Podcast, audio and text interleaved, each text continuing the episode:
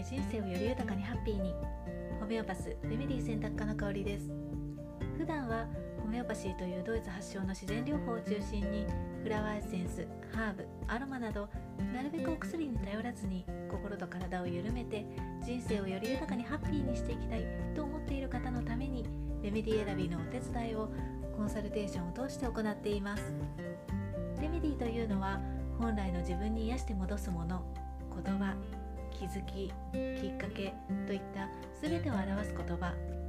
このチャンネルではホメオパシーフラワーエッセンスといった自然療法のこと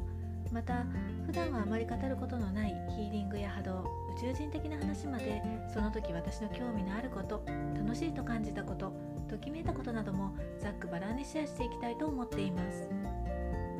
さて2021年始まりましたね。皆さんは年末年始はどのように過ごされたんでしょうか？私はねあの年末に計画していた旅行も、まあ、事情があってね行けなくなってしまったりとかあとはまあ年始恒例でねあの毎年こうあの親戚とかと集まったりとか、まあ、実家のね両親と食事をしたりとかっていうこともあったんですけれども、まあ、そういったこともま中止になってしまってあとそうですねさらに追い打ちをかけるかのように、まあ、これ本当に自業自得なんですけれども年末の31日に食べ過ぎてしまって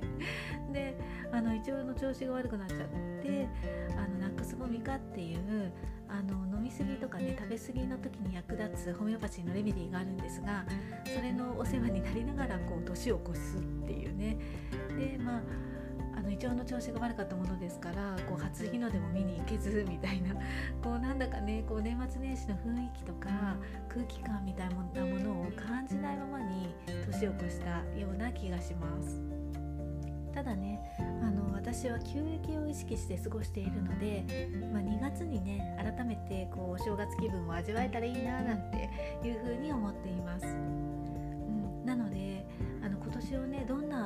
したいとかどんな年にしようかっていうことはあのまだね詳しくは決めていないんですよね。なので、まあ、こと今月ねあの、まあ、年末っていう意識なのでこう断捨離をしたりとか改めてね自分にとって心地よいものっていうのを確認したり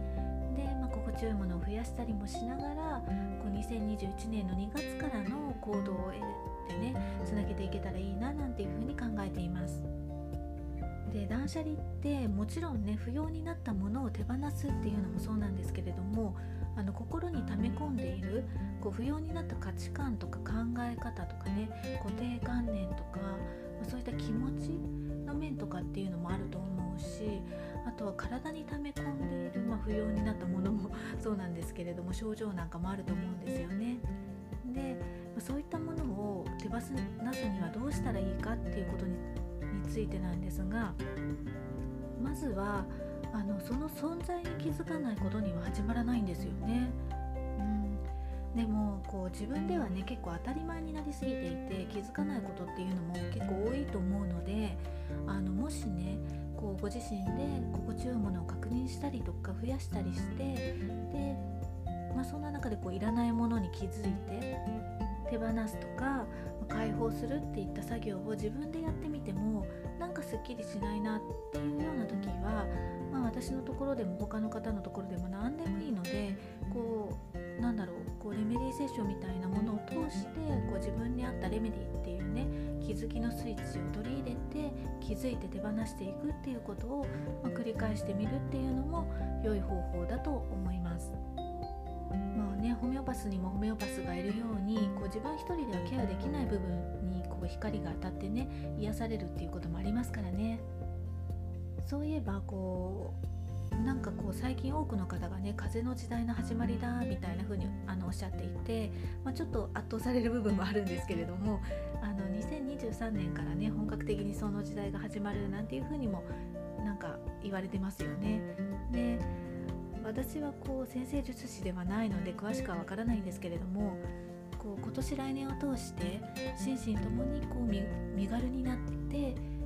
で身軽になるってことは本来の自分とかね自分の感覚を取り戻すってことだと思うんですよね。でそうすることでこれからのね世の中がどう荒れて行こうとも台風の目の中というかこう安心安全な空間にいられるようになると思うんですよね。でそうしたねこう自分の軸をしっかり持っているっていうことが、まあ、より一層大切になるだろうなとは感じています。はい。今日はあの新年のご挨拶を兼ねてあのこれからの時代に特に必要になると感じていることを話してみました。今日も最後までお聴きいただきましてありがとうございました。この配信が誰かのちょっとした気づきレメディーになりますように。メルマガやブログではレメディーのある暮らしのヒントをお届けしています。より具体的なレメディーの紹介もしていますので興味のある方は覗いてみてくださいね。また皆様からのレターも受け付けています。この番組に関するご感想はもちろんホメオパシーやフラワーエッセンスのレメディーを使ってみた体験談やこんなことにもレメディーは使えるの？といったことあとはこんな話をしてほしいななんていうお声もありましたら聞かせていただけたらとっても嬉しいです。それではまた。